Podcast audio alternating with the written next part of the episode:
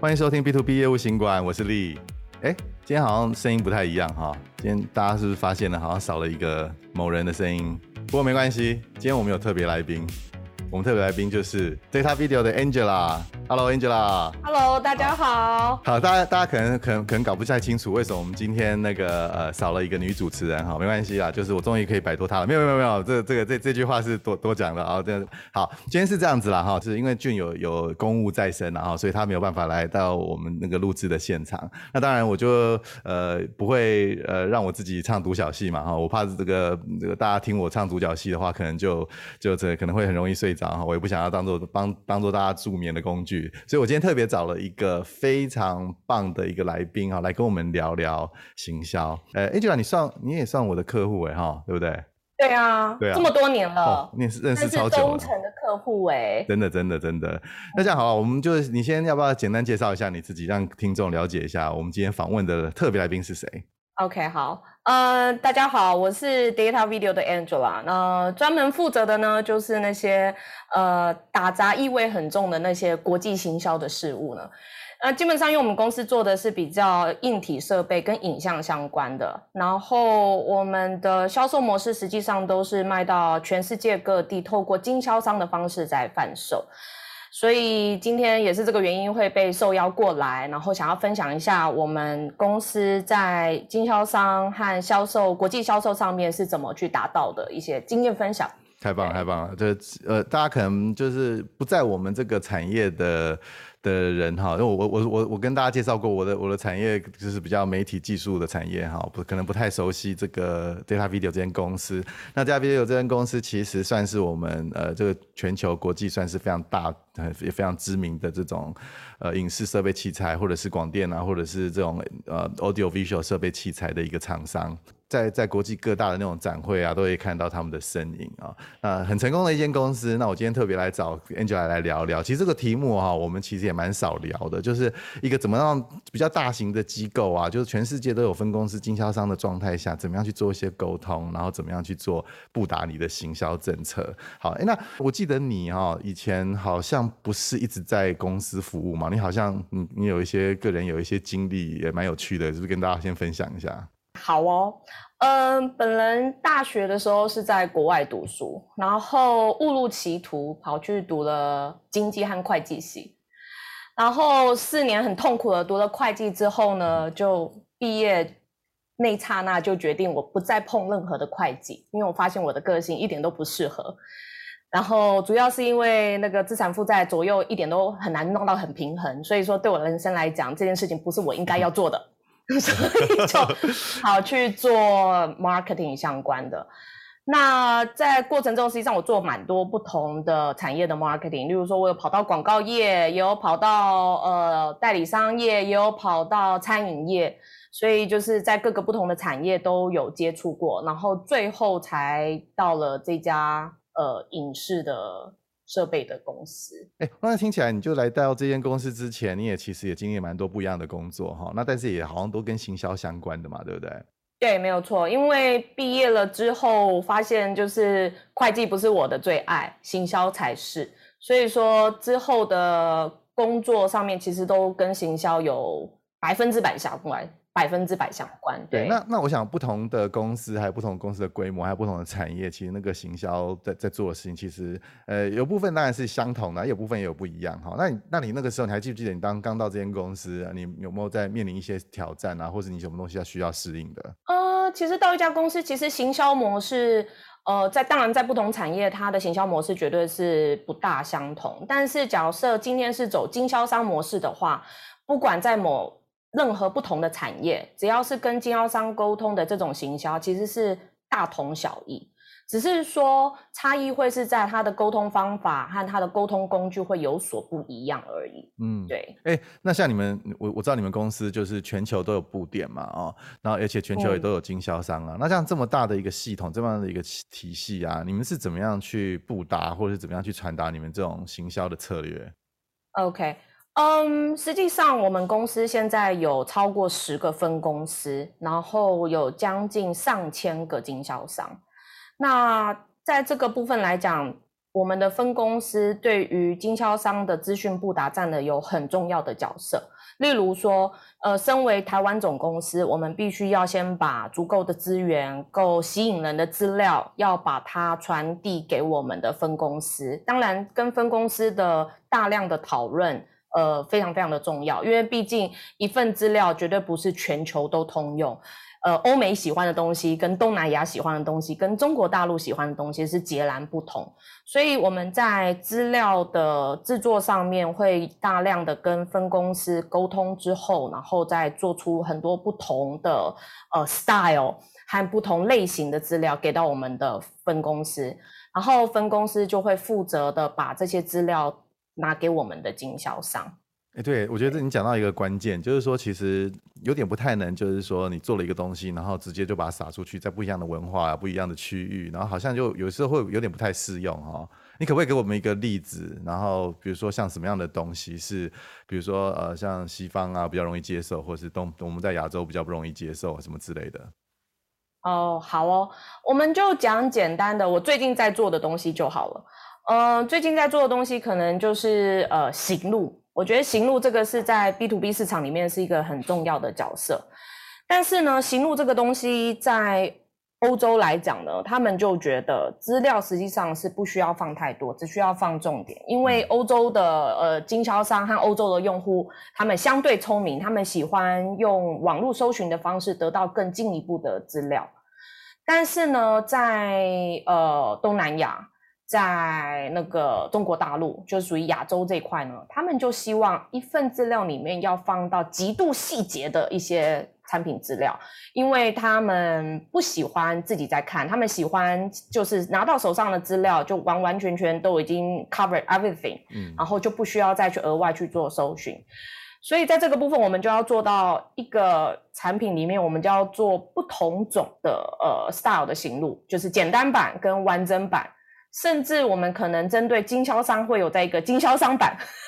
的型录，它可能还要再涵盖更多的一些投标资料，或者是说更细节的产品资料，嗯，才可以符合各个不同口味的用户和经销商。对，我记得你好像跟我说过啊，比如说在中国市场，他们还是蛮注重行路这个东西哈。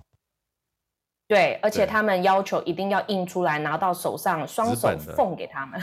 对呀、啊，哎，说到这个啊，就我我知道你们好像也有做一些呃，比如说像数位转型的动作嘛，因为毕竟这种纸本的东西，其实它是有一些问题的，而且在在而且它有及时性啦，或者是它就比如说你要更新啊，其实那都很很都会衍生蛮多问题的。那你我我我之好像也也也听你聊过，就是说数位转型这件事情在你们公司也是蛮大的一个重点，你要不要跟我们分享一下这个部分？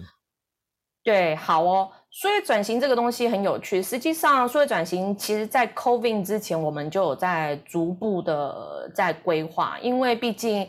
呃，我们也是希望是走环保路线啊。因为印制这么多的大量的行录，要用这么多的纸，实际上，身为我这个环保达人，对我来说其实是蛮痛苦的。因为我想说，每印一次，我就想说，天哪，要砍多少棵树？所以呢，在这个部分，我们一直都是走，呃，希望把这件事情就是。做到少纸化，那做到少纸化的代价是什么？那你就是必须要给他更多的资料，然后更容易拿到他想要拿到的资料，而不是说一定要印在纸张上，然后双手奉给他。所以除了就是我们的资料要越来越齐全之外，管道也要建得更通畅。那碍于现在其实一些网络，例如说呃通讯软体啊，什么 WeChat 啊、Line 啊。WhatsApp 啊，然后再加上 Facebook 啊等等之类，再加上我们会开始建置，就是之前有建置一些叫经销商专区，所以经销商可以很容易的去取得他想要拿到的资料，用这样子的方式慢慢转，然后让他们不会想说一定要拿到纸本，实际上透过这些管道也可以很轻松拿到他们想要的资料。那呃，有没有碰过什么样的阻力呢？呃，遇到的阻力绝对是有，因为自从那个 COVID 开始之后呢，呃，因为在我们这个产业，很多经销商跟用户必须是面对面的做交易，因为他们必须要呃到现场，然后跟他讲解，然后才有可能会有成交。但是后面因为 COVID 的关系，面对面这件事情就不再可能发生，所以我们就开始鼓励我们的经销商。呃成立自己的呃粉丝页，实际上他们都有，只是说可能有没有好好的经营。但后面就开始呃非常鼓励提供大量的资料给他们，让他们呃在线上的网络媒体就必须要好好的去维护。进而除了这些东西之外，甚至鼓励他们要把网站变成电商，因为现在呃在网络世界里面，可以非常非常轻松把自己的网站变成电商，简易的电商都可以。那这件事情帮助他们之后，实际上真的透过这次疫情，的确帮到他们非常非常的多。用户不再需要说一定要面对面，然后就才能成交。透过那些电商的网站，实际上对他们帮助也非常非常的大。那当然，呃，我们这边原厂的鼓励以及就是大量资料的提供。对他们也是非常非常重要的。对，那那你们身为原厂啊，你们是怎么样的一个来操作这件事情？你们就是提供他们很多素材，然后让他们去做本土化吗？还是你们会有是有没有什么一些策略啦，或是有没有一些措施来辅助这些不管是分公司经销商做这些事情？呃，当然有。假如说就针对呃制作电商的话，那算是相对简单，其实就是一些产品照片跟产产品资料而已。那对于那些社交媒体的维护，的确我们就要产出大量的一些呃影片，然后和一些贴文的图片。然后贴文图片可能它的 style 可能会有很多，例如说呃欧美他就喜欢简单版，然后亚洲区就可能喜欢呃比较热闹版。所以就必须很真的是要一直大量的产出这些资料给我们经销商使用。那当然，他们也会把它翻译成自己的本土语言啊，不管是什么呃挪威文也好啊，什么德文也好啊，或者是什么呃嗯泰文也好，他们就会自己去进行翻译。对，我觉得就是呃公司也花也有花一些心思在帮这些你们的经销商体系啊准备这些东西哈。我觉得这个其实好像。也是蛮重要的哈，要不然其实你就是会有那个风格啦，或者是有格式啊，或者是整个这个与这个这个等于等于是说这种不统一的这种问题哈，那其实反而对你们整个整体公司的形象也会有一些伤害，或者是有一些不一致哈。对对对，哎，那我知道你们公司啊哈，前一阵子好像也有做一些产业的一些转移啊，转应该想说是一个转型啦，就是说我记得你们以前好像是比较专业的这个影视。设备嘛，哈，然后后来又转转到比较怎么说嘞？好像是比较商用吗？还是比较教育用吗的一些市场啊？那在做这样子的转型的时候，你就为我们分享一下，就是说，呃，我们在公司如果做一些产品的一些改变，或是我们产业的这种转移的时候，跟我们分享一下一些经验，好不好？好哦，嗯，我们公司因为算是比较特别，因为为了要提供。给用户整体解决方案，所以说我们公司有一百五十个产品，嗯，所以在这个优势之下呢，我们可以把我们的产品包装成不同用户使用的解决方案。那就如同刚刚您提到的，呃，我们之前都是 focus 在比较广电、专业广电，那种像摄影棚在使用的，后面我们就开始转型成给教育使用，还有给所谓的 audio video 会议呃的产业使用。那遇到的瓶颈是什么呢？就非常非常的有趣，呃，尤其是我们近几年想要 focus 在那个 audio video 的市场里面，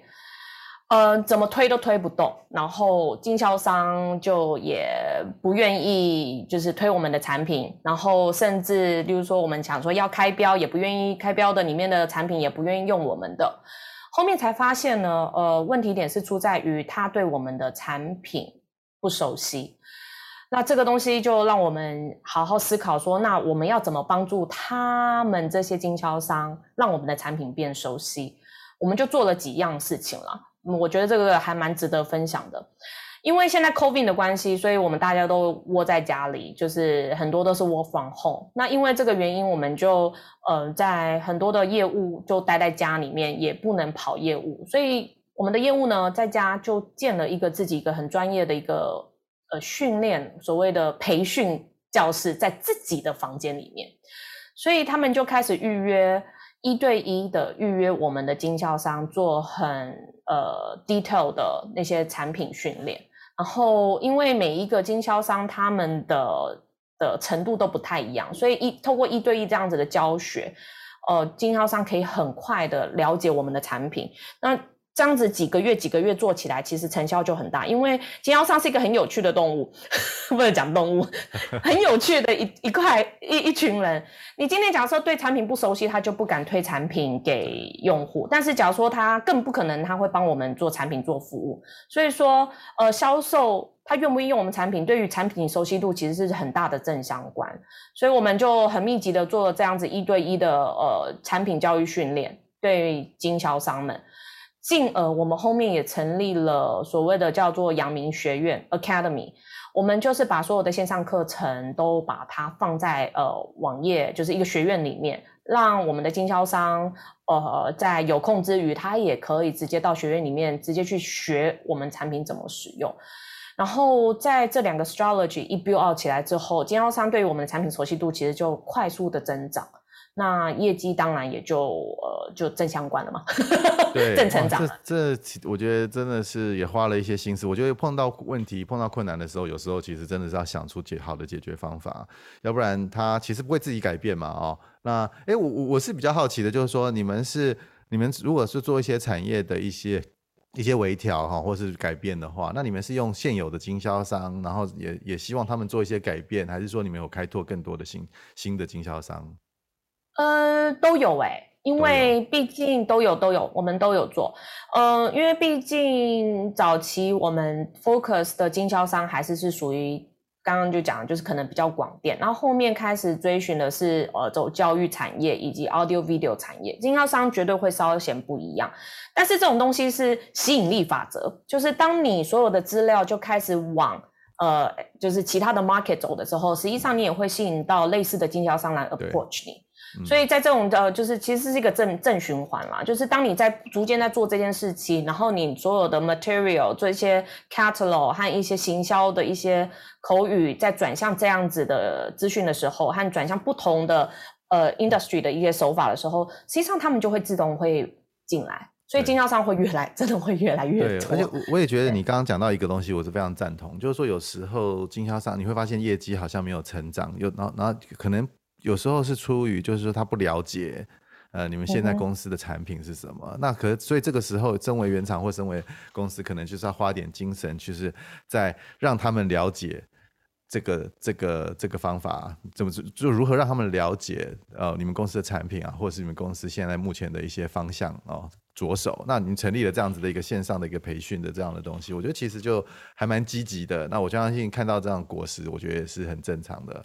哎，我想要再问一下哈，就是呃，我看你的那个 title 是什么？国际市市场部的协理嘛，哦，那你负责很多的市场，那当然我们刚刚讲过了，这个文化的不太一样，那你要制作比较不一样的东西，或沟通的方式也可能不太一样。但是就是说我我的问题是说，你们行销跟业务端啊是怎么样结合的？就说，当然毕竟就是说很多，我想嗯很容易显而易见的就是行销你是辅佐业务嘛，哈，那业务可能也会有一些回馈到行销啊。在你们公司，呃，因为毕竟是很很大型的一个机构，然后也也在国际上有不同的触角，那你怎么样去把这样子的关系处理好的？哦，因为我们因为毕竟公司虽然不是很多，但是也有十几个分公司啦。那实际上，我们的我们每个分公司它都会有一个专业的行销窗口和业务窗口，我们会非常的不定时的都在开会。呃，我们的沟通模式大概几乎是每天，我们必须就是交换，就是现有的可能遇到的困境或遇到的问题，或者是像需要的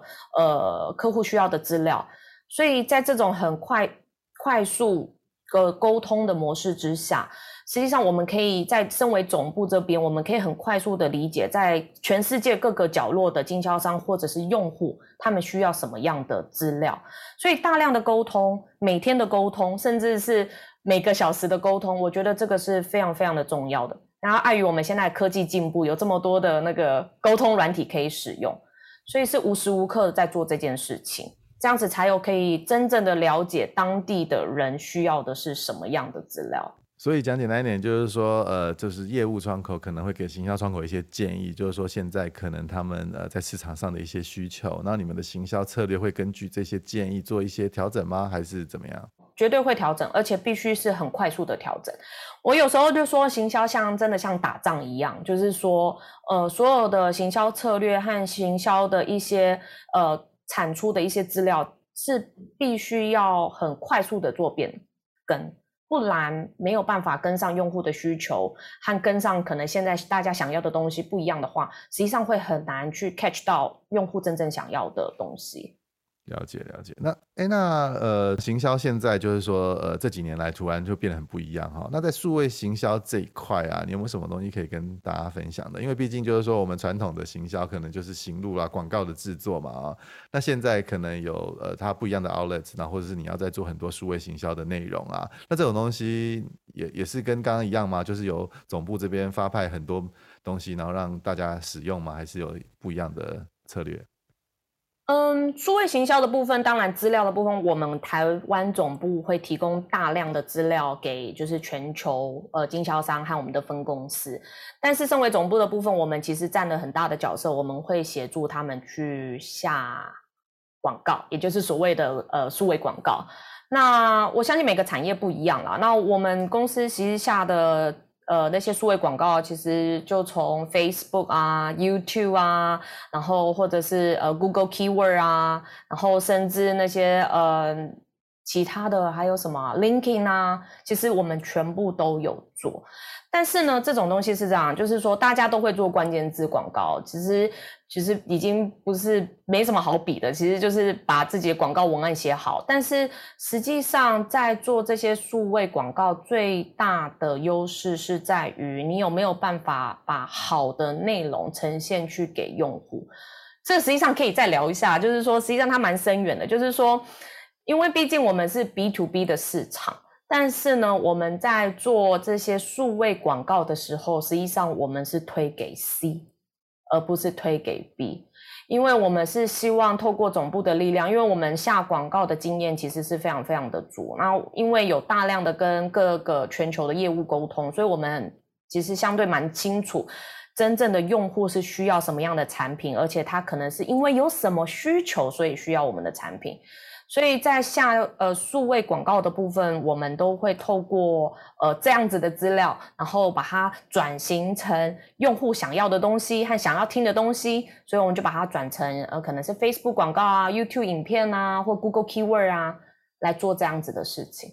那内容和真正了解用户想要的什么东西，其实我觉得在这个数位广告是非常非常重要的。嗯，哎、我觉得这个是蛮好的一个策略，就是说，其实，呃，你们是身为总部嘛，身为是原厂，然后你们其实就是有是有点是在辅助帮忙经销商或是分公司去卖他们的产品，所以你们这边其实是直接针对 To C 的客群，然后做一些不管是呃我的产品啦、形象啦，或者是成功案例的一些分享，然后借由这些广告来来帮助这些分公司或是经销商，然后更容易去贩售他们的产品，所以，所以我我我我想。重点我们可能应该讲说，就是说总部在下这些广告的时候，其实是下给终端客户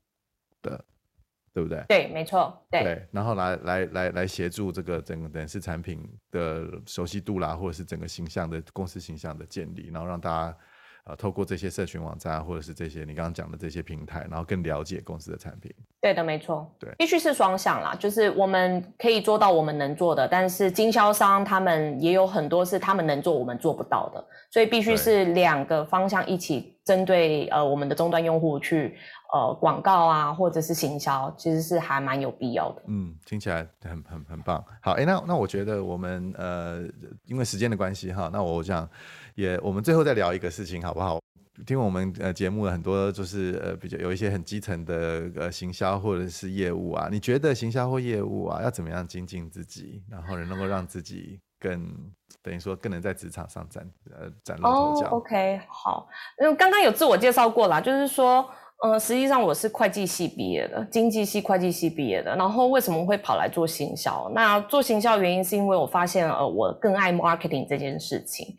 但是呢，marketing 就像我刚刚提到说，它就像是作战一样，就是它必须是立即的改变。也就是说，在这个 marketing 的世界里面，回归我回头已经做了 marketing 十几年了，它的行销方式和行销模式在这十几年其实动荡很大。那怎么去去克服这些动荡很大的这些行销呢？实际上就是你必须要不断的在学习。呃，不断的学习，除了当然你自修之外，其实我觉得像是台湾和全世界各地其实都是，其实有很多那些行销课程可以去拿。我平均以前啦，就是就是至少就是一个月至少会去学一到两堂甚至三堂的 online course，或者是会去上课，因为行销的模式一直在改变。例如说数位行销，例如说像以前可能在三年前 Facebook 当道，但是现在如今因为可能 Facebook 跟欧洲不是很合，因为 GDPR 的关系等等之类的。所以你的所有的行销策略和行销方向要立即的改变，但这些东西假设你没有常就是非常非常关注这些行销的一些尝试，以及你有时常去外面上一些线上课程或实体课程的话，对这些敏感度你可能就会消失。对，所以说尤其是在做行销，必须很常真的要常常去精进自己，可能不管是上线上课，或者是多爬文，或者是说呃上一些实体课程，我觉得这是非常非常重要的。对啊，我觉得那个常常要与时俱进俱进啊，然后然后接收一些新的的的的资讯。那其实我觉得很多人说啊，网络很多资料，但是其实网络这茫茫大海哈，有时候人家帮你整理好一些东西，或者一些新的讯息哦，或者说听一下 podcast 啊，好也不错哈。对对对，绝对是、啊、podcast 很重要，真的重要哈。哎，对啊，像像我知道 Angela，你你现在也有在进修嘛，对不对？那那你什么动机会让你去进修的？哦、oh，OK。呃，对啊，我最近有进修，呃，最近就是决定，呃，想要回去圆我自己的那个研究所的梦，所以说就跑去台大 EMBA 读书。对，啊，主要的原因是因为是希望是说，除了行销方面的知识要再更精进之外，其实我觉得要把。整个就是不只是行销，或者是行销要做好，实际上要想要知道东西，其实必须要更广更大。就所以说，就回去读书喽。是也是也，我想这个这个决定也是要付出很多哈，不管你的时间，我想这你本来就已经很忙了，你还要拨时间出来上课，还有我相信也有很多呃除了上课以外的事情要让你忙，对不对？对，没有错。呃，除了就刚刚讲到说，我平常就是一个月至少会上一到两堂或两到三堂的线上课，这个课程的时间可能就会被牺牲掉了。哦。那我是觉得说，去回去读 EMBA 最主要的原因是因为，呃，的确可以在除了在学校可以跟老师学到不同的知识之外，但我发现，呃，同学实际上才是你真正的老师。对。因为同学。就是都非常非常的厉害，所以说其实我们在同学的互动上面